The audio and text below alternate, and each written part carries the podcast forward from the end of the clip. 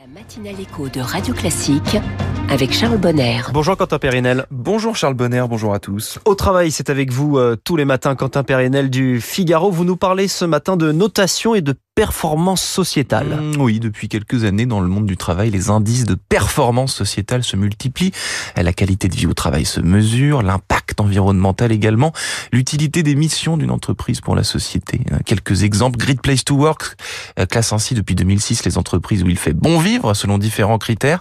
La certification EcoVadis depuis 2007 permet aux entreprises de mesurer leur impact environnemental, social et éthique selon les principes de la RSE, les fameuses entreprises à mission dont le contour a été défini par la loi Pacte 2019 euh, précise à quelles règles une entreprise doit répondre et à quelle forme de contrôle elle doit se soumettre pour pouvoir se qualifier ainsi.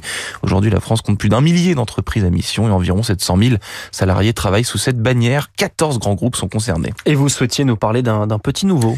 Oui, un nouvel indice de notation sur 100 points. Il est tout frais, il vient de sortir.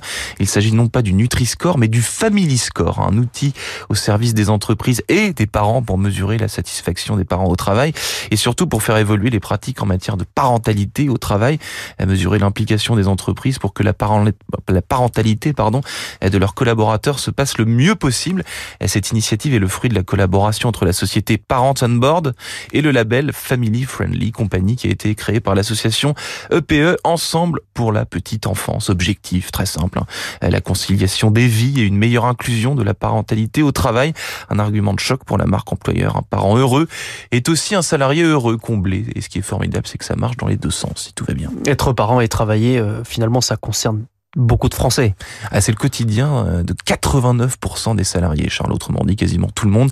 Euh, mieux, 98% des salariés sont impactés par leur vie familiale dans le cadre professionnel. La parentalité appliquée au monde du travail n'est pas une mince affaire. Hein. Concilier projet professionnel, envie des uns et des autres dans le couple, tout en élevant des enfants euh, qui ont aussi leur caractère et leurs envies, évidemment. Et il serait donc légitime que les attentes des salariés et de leurs employeurs soient peu ou prou alignées sur ce sujet. Et en vérité, il y a un vrai décalage entre les deux. Hein selon une enquête menée par les parents zen. Le compte n'y est pas, hein, selon la tranche des salariés qui sont le plus concernés par le sujet, à savoir les 25-40 ans, même si évidemment la tranche d'âge suivante n'est pas en reste. Merci Quentin Périnel, au travail tous les matins dans la matinale écho. Bon week-end Quentin et à lundi. Bon